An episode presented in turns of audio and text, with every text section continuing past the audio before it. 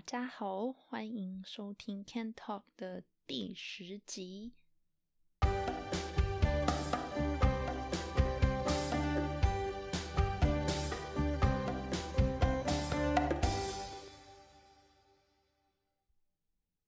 啊，不知不觉已经来到第十集了。我知道对很多人来说，第十集都啊好像也没有很多，但是呢，呃，大概在快要一个多月以前吧才开始做，所以有一种小小的里程碑的感觉。那总之呢，加拿大最近因为已经一月中了嘛，差不多快要一月中了吧。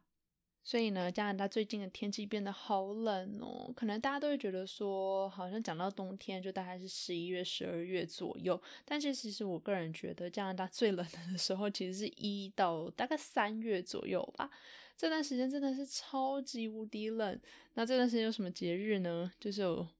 Chinese New Year 就中国新年，然后还有情人节，所以通常这两个节日，我们如果要庆祝了的话呢，真的是都待在家里比较多啦。我觉得感觉上都不太能够出去，因为是外面实在是天寒地冻，实在是太冷了。那在这这么冷的季节里面呢，今天想要跟大家讨论的就是加拿大的冬天。那我知道，其实大家对加拿大的印象不外乎就是很无聊啊，不然的话就是枫糖浆、鲑鱼，还有很冷，还有可能就是我们的总理长得蛮帅的吧，土豆，大概就这样子啦。所以虽然说大家都知道加拿大的冬天很冷，但是对于住在亚热带的大家，尤其是我在台湾的家人来说，他们其实很难去想象说。实际上住在这边到底是一个怎么样的感觉？就到底有多冷？所以呢，我以前不是住在温哥华嘛，然后又搬到蒙特楼，现在又住在多伦多，所以就是不管是加拿大的东边还是西边，我都有体验过啦。那今天就稍微跟大家分享一下这三个地方冬天的恐怖之处。其实总体而言，我觉得加拿大的冬天只要在室内，哇，这其实有点废话，但是因为它室内都有暖气。所以其实不算是太难熬，最痛苦的时候应该就是要么就是你要走在路面上，就是你要出去外面走在路上的时候，不然的话就是你刚到车子里面，暖气还没暖起来的时候，真的超级冷，感觉好像坐在那个冰箱里面的感觉。但是除此以外的话，如果你去上班啊，你去咖啡厅，你去买菜什么的，室内其实都有暖气。所以说实话，我觉得与其说是只有冷而已。不如说，其实很大的一个问题也是冷热交替实在是太剧烈了。对我来说，那个温差有时候身体真的很难去调试。比方说，好了，住在这边的听众，呃，只要是住在北美的话，应该都知道 Canada Goose 这个牌子吧？那这个牌子呢，有点像是怎么说，加拿大的国民品牌吗？就是如果你要买一件真的非常非常保暖的外套的话，呃，大家第一个想到的应该都会是这个牌子。那这个牌子的大衣是有个好处，就是你好，它好像一开始其实是设计给要去北极探险的探险家所穿的，所以真的非常非常保暖。我自己是没有一件啦，因为它一件大概都要好几一千块钱以上加币吧，所以换算成台币的话，一件就要大概两三万块，还要再加税，所以呢，我实在是买不起，所以 所以我没有。但是我听说啦。只要你穿上这件外套，真的是走在外面也不会觉得太太太冷。但是呢，穿着这么厚的外套，只要一到室内之后，如果是没有那种可以脱下来，比方你只是去个买买个菜还是什么的，其实，在室内里面突然就一下子有点，就是会在大衣底下流汗。然后如果你流汗，然后你出去又吹风的话，其实我觉得也蛮容易感冒的。所以在冬天，在加拿大的冬天，尤其是要怎么穿衣服，我觉得就是一门学问啦。那总而言之呢，呃，我刚搬来加拿大前几年的时候，那时候我住在加拿大 B.C 的一个小镇嘛，就是之前有提过的 White Rock。那之前如果没有听到过有关于 White Rock 的介绍的听众呢，White Rock 基本上是一个临近在海边的一个小镇。这个小镇的气候呢，比起加拿大的其他的地方来说，要暖和很多很多。也因为这个暖和的天气吧，我觉得，所以呢。大多数人，很多人啦，他们如果要退休的话，都会跑来这个小镇居住。也就是之所以为什么这个小镇上其实住了很多退休的老人，嗯的状态，就是因为这个样子。那那个时候，因为我们家刚搬来的时候，经济上比较拮据嘛，所以呢，相对于很多当时有那种住在，比方说 single house 或是 townhouse 那种独栋房屋的同学们来讲，我们家一家三口那个时候住在一个房租真的超级便宜的退休的老人公寓里面，那是一个两房一厅的公寓。那那个那一层公寓呢，刚好在一楼嘛。我们的客厅有一个落地窗，那你从落地窗看出去的话呢，前面有一片小树林，就所以你就常看到附近的什么野猫啊、松鼠。我有有好几次，其实我还有看到过浣熊在我们家前院这样走来走去。所以虽然当时住的地方比较小啦，但是我妈对那个小院子真的是超级满意的，所以她常在那边培植花土啊，种花花草草什么。然后我们还从她的朋友家搬了一张就是他们不要的摇椅，所以我妈就放在那边，然后常常在 午后就自己坐在摇椅上面看书，就还蛮惬意的啦。我觉得那个时候其实我对于冬天是还蛮充满憧憬。就觉得你以前住在台湾，可能也没看过雪嘛。哦，我至少是我没有看过雪啦。然后我小时候有去过一次东京，那个时候好像有下雪，可是因为实在是太小了，所以其实记忆中不怎么深刻，就没什么特别的感想跟印象。所以呢，那个时候我刚搬来的时候，想说哇，加拿大也要下雪了，然后觉得很兴奋那样。我是在年初的大概一月多的时候搬来加拿大的，所以刚搬来就是他们的冬天，就差不多他们最冷的时候。然后从我们家的那个客厅窗户看出去的那一片小树林啊，在冬天下完雪的时候，真的是看起来就很像你知道那种圣诞节水晶球里面的那种场景一样，就看起来好梦幻哦。然后就是白雪覆盖着那个。很高的树木啊，然后这样子白雪纷飞，然后地上又覆盖覆盖了一层雪，有时候你还会看到猫啊、松鼠啊在那个雪地上面这样子跑来跑去，所以感觉真的是，我觉得那个雪景真的是很漂亮、很梦幻的一个感觉。那冬天虽然说很冷啦，但是那个时候因为温哥华的冬天嘛，其实也没有说真的是冷到完全不想出门的地步。更何况那时候雪很漂亮，所以在我们的前院，其实我还曾经跟我弟在那边打过好几次雪仗。虽然说我那个时候已经十四岁了啦，但是我觉得第一次看到雪的兴奋，不管是几岁的话，应该都是一样的，就感觉好像住在电影里面一样。最重要的是啊，加拿大的空气就是比较。比较干净嘛，所以呢，其实下完雪的那个雪，看上去真的就是很无瑕又很纯净。就你仔细看的话，你还可以看到那个雪花的结构，所以真的很漂亮。所以我对加拿大的冬天，其实一开始是有一个真的很好很好的印象的。当然啦，就算是说是雪景很漂亮，但是冬天的气温也真的是很冷。然后那个时候我高中的时候有一个学期有多修一门课。所以早上我那个学期要提早一个小时去学校去上那堂多出来的课，然后那个时候要在冬天爬起来，真的是酷刑，真的是酷刑。但是说实话哦，因为加拿大西边就是大概 B C 那个地方啊，山很多，真的很多。你平常开在高速公路上面的话，你你这样抬头起来，通常啦，你会看到就是那种一望无际的大 平原。但是如果你在加拿大西边开车的的话呢，你还可以看到就是远方有几座那种很高的山，所以就算只是在路上开车的话，远远的看过去，你也能看到雪山。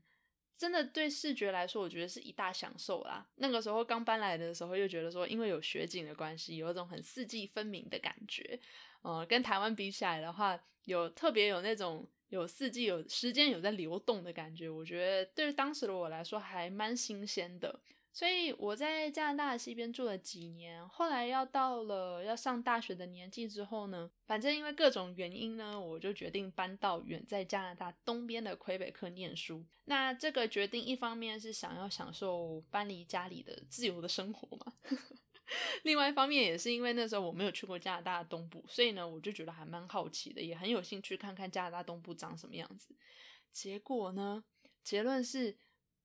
先不论魁北克的其他方面哦，就光是冬天的天气这一点，就让我超级的后悔。为什么呢？因为魁北克的冬天跟温哥华简直是有的天壤之别，真的是天壤之别。所以我大概八月底到达，然后大概过一个月之后，就大概九月底十月初左右的的时候呢，树叶就掉的差不多了。然后加拿大的东边呢？十月之后的天气就常常是那种云层比较厚重的阴天，就让人有一种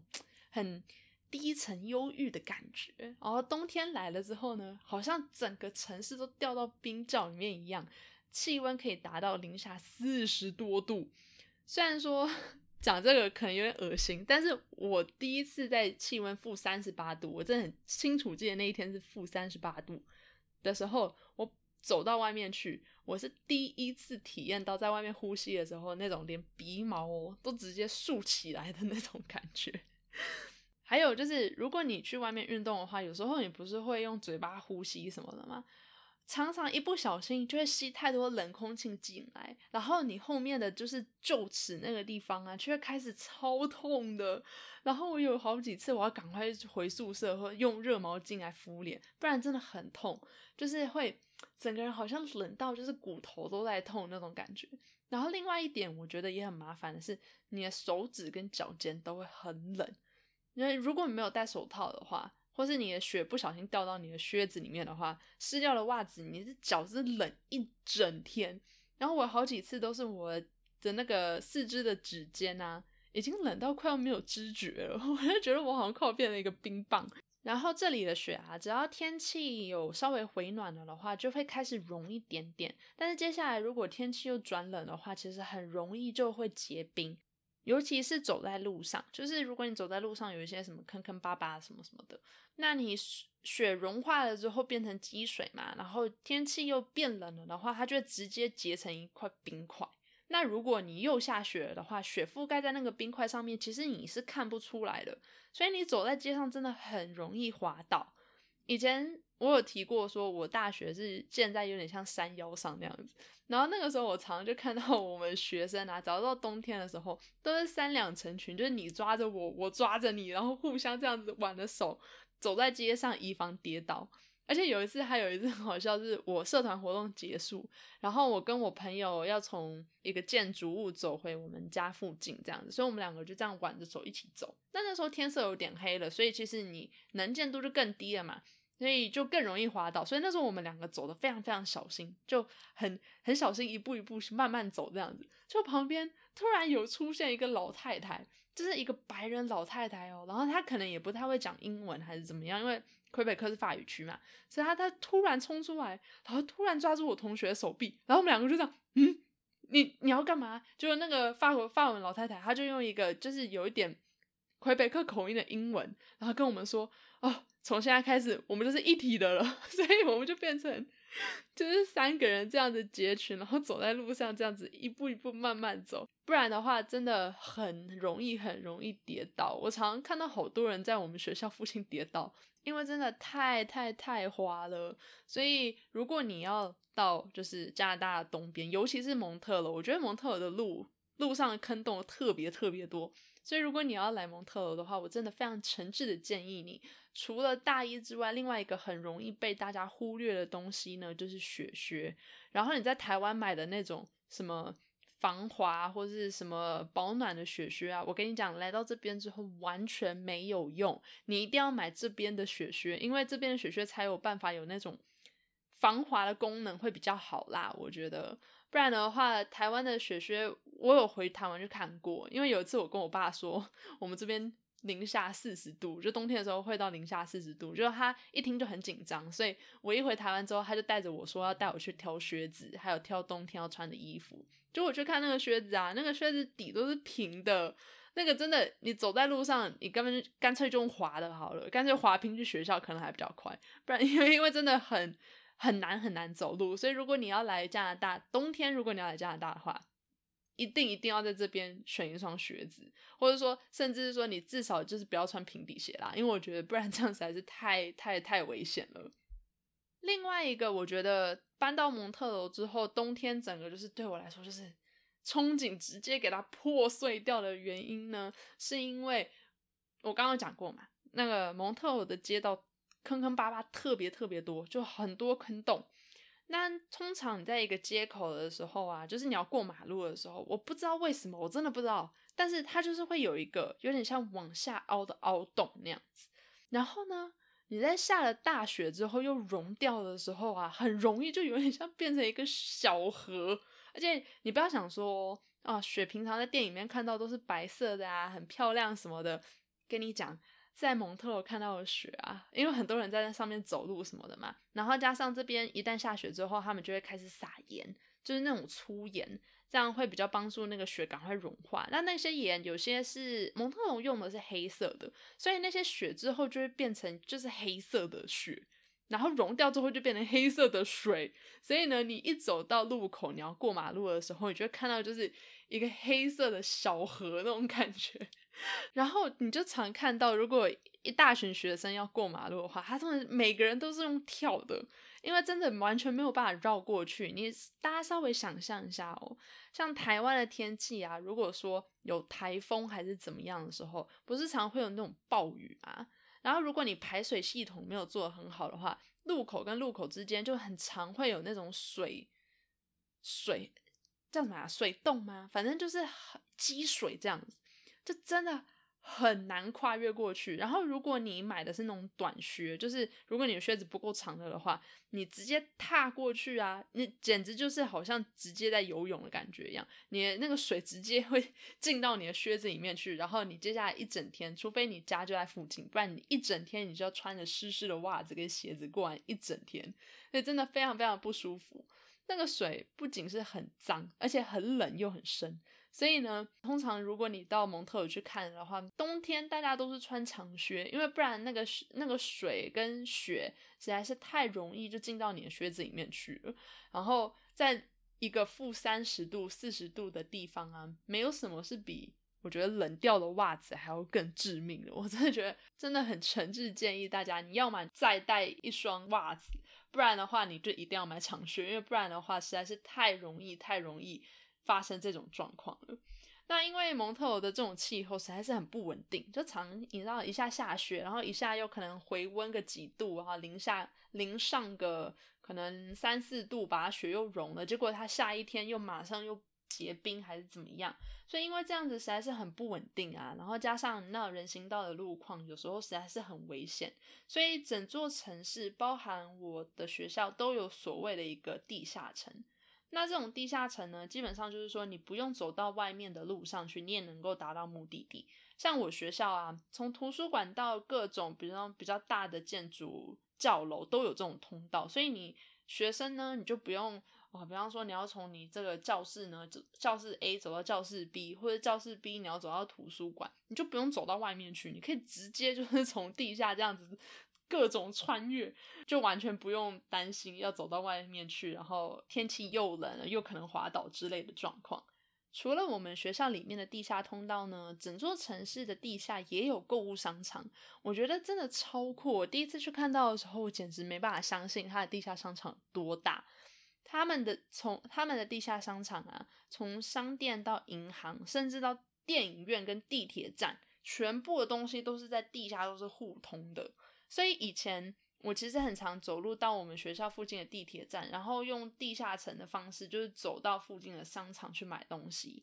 这种设计啊，说实话，在蒙特罗以外的地方，我没有在其他加拿大其他地方见过。有可能是一来是蒙特罗的市中心比较小啦，那你建地下商场的话，很多东西其实都在学校附近，走路二十到三十分钟的距离之内，所以真的很方便。那其实，在加拿大，尤其是加拿大东边的话，为了抵抗寒冷的天气啊，光是蒙特楼市中心的地下层就连接了大概三到四个地铁站吧，真的很方便。所以以前唐人街大概在我家走路大概二十到二十五分钟的距离吧，我都会先跑到家里附近的地铁站，然后走路到最近的那个地下层的出口，然后大概再走十分钟。就是在路面上走十分钟就可以到达唐人街了，就可以去买酱油啊、米酒啊、米啊之类的东西了。所以整体来说，我觉得真的蛮方便的啦。不过后来我搬到多伦多之后，就没有看过类似这样子的建筑，我觉得好可惜。因为多伦多的市中心比蒙特楼市中心还要大很多很多，有时候从城市一头要走到另外一头，你不走个一个小时以上，其实是走不到的耶。所以没有这种设计真的是还蛮可惜的啦，不然我觉得应该能够让大家都比较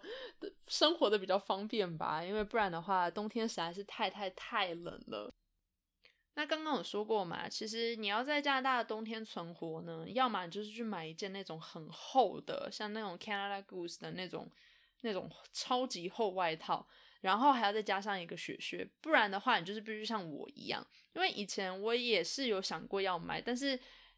Canada Goose 真的很贵，刚刚有讲过，大概两三万台币嘛，所以我想说啊，只是念个三四年书而已，那时候我想说毕业之后我应该就会回温哥华了吧，所以呢。大概也用不到这么厚的外套，结果呢？谁知道？就毕业之后我又搬来多伦多了。但总言之，当时因为我想说可能用不到，所以我就没有买。所以我那四年来穿的都是没有牌子的一个大衣，然后里面再加一件就是那种比较薄的羽绒服，然后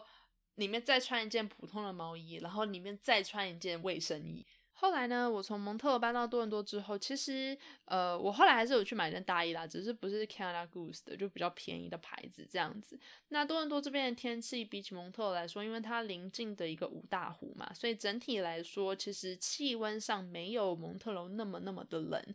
但是呢，它的风大很多。然后在北美这种很干冷的天气啊。就是如果你没有风的话，其实我自己感觉是零下二十度跟零下四十度，你体感上的差异其实说没有很大。但是呢，你只要一有风在吹的话，感觉上就是超级冷，尤其是你的耳朵跟鼻尖都会冻到，就是说完全没有什么感觉。所以因为多伦多风大的关系，走在街上的体感温度，我觉得跟蒙特应该是差不多啦。只是说这边的街道比较少坑坑洞洞，所以比起蒙特来说。至少不会有那种走在路上，然后突然滑一跤，或是突然你一脚踩进一潭污水的那种窘况。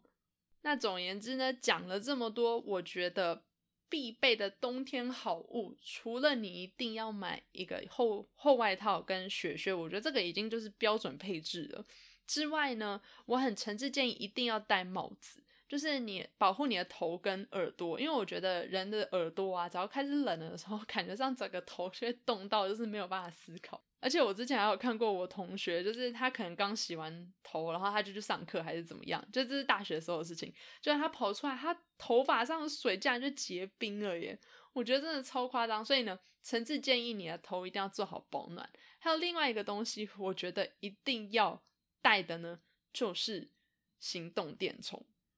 为什么是行动电充呢？因为天气一冷的时候，你如果要拿手机出来看讯息啊，或者说你要查路啊什么的，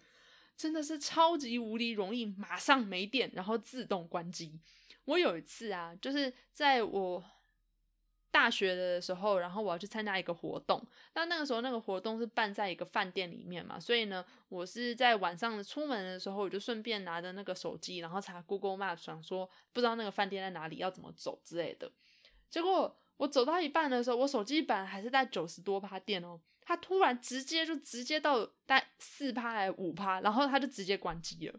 然后我就想说，天哪，我这我这人人在外面，然后也不知道我自己在哪，然后天气这么冷，然后天色又晚了，然后我手机是这样没电了吗？所以我在那边拼命想要尝试重新开机，但是手机它是直接就直接显示说，哦，气温太低，无法开机。我想说，我以前怎么没有听过这种事情？后来才发现，说这气温太冷的时候，你的手机就会直接自动关机，然后你之后不管再怎么开机啊，你的那个显示的电量就会直接就是四或是五趴，反正就是很低这样。所以如果你不想要落的，就是说你在人生地不熟，然后又天寒地冻的地方，直接就是失去联络方式的话，我真的诚挚建议一定要在行动电充，因为手机真的超级容易没电的，所以。带的一个行动电充，就是说你至少还 可以确保说，如果发生什么事情的话，你还可以开机，或者你至少可以充电。不然的话，你就要去附近的店里面看，说让你的那个手机回暖一点啊。那个时候我记得我还拼命这样搓我手机，讲说你快点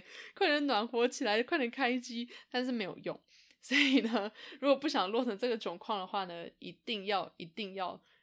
千万一定要记得，一定要带行动电充。啊，我讲很多一定，因为这是真的是我亲身的惨痛经验，所以如果有人来旅游的话，尤其是旅游，然后如果你有那种 road trip，就是你去市中心以外的地方的话，更是人生地不熟，而且更是就是地广人稀，可能一个人都见不到，那样真的很惨，所以千万拜托大家一定要记得带行动电充。对啊，所以呢，加拿大的冬天实在是不好挨，但是偏偏呢，一年到头。一年十二个月里面，又大概有大概快要半年吧，或甚至是半年以上的时间，都是天气比较冷的。所以虽然说现在是疫情期间，所以大家通常也都是待在家里面。但以前如果也要通勤，或者是有必须要出门的状况呢，真的保暖是非常非常重要的啦。那尤其是其实在这边生活一段时间之后，感觉上体质也会改变很多。真的，我觉得住在这种天冷的地方，如果不注意保暖的话，很容易就体质就变得很虚寒了。其实我也不知道是不是这样子。那体质有办法这么容易改变？但是我自己的感觉是我真的体质有改变很多，所以虽然有点老生常谈啦，感觉好像变 老了，但是呢，还是希望大家在天气寒冷的时候能够多多注意保暖，注意健康，然后不要着凉，不要感冒。那听说最近呢，台湾也是寒流来袭啦。那台湾冷的方式感觉上跟加拿大也是不太一样哦，台湾。好像湿冷比较多，那加拿大当然就是干冷居多啦。那不管是哪一种冷度，不管住在哪里，都希望大家能够注意身体健康。然后在冬天的这个时候呢，呃，注意多多保暖，多穿件衣服，不要着凉了。那今天的节目差不多就到这里为止。那也希望各位听众的二零二一年到目前为止呢，也过得顺心跟顺利。如果你对加拿大的冬天有什么疑问或者是心得感想的话，麻烦多多留言给我，让我知道，拜托啦！真的很欢迎大家多留言跟我交流哦。那今天的节目差不多就到这边为止，感谢你的收听，我们就下一集再见喽，拜拜。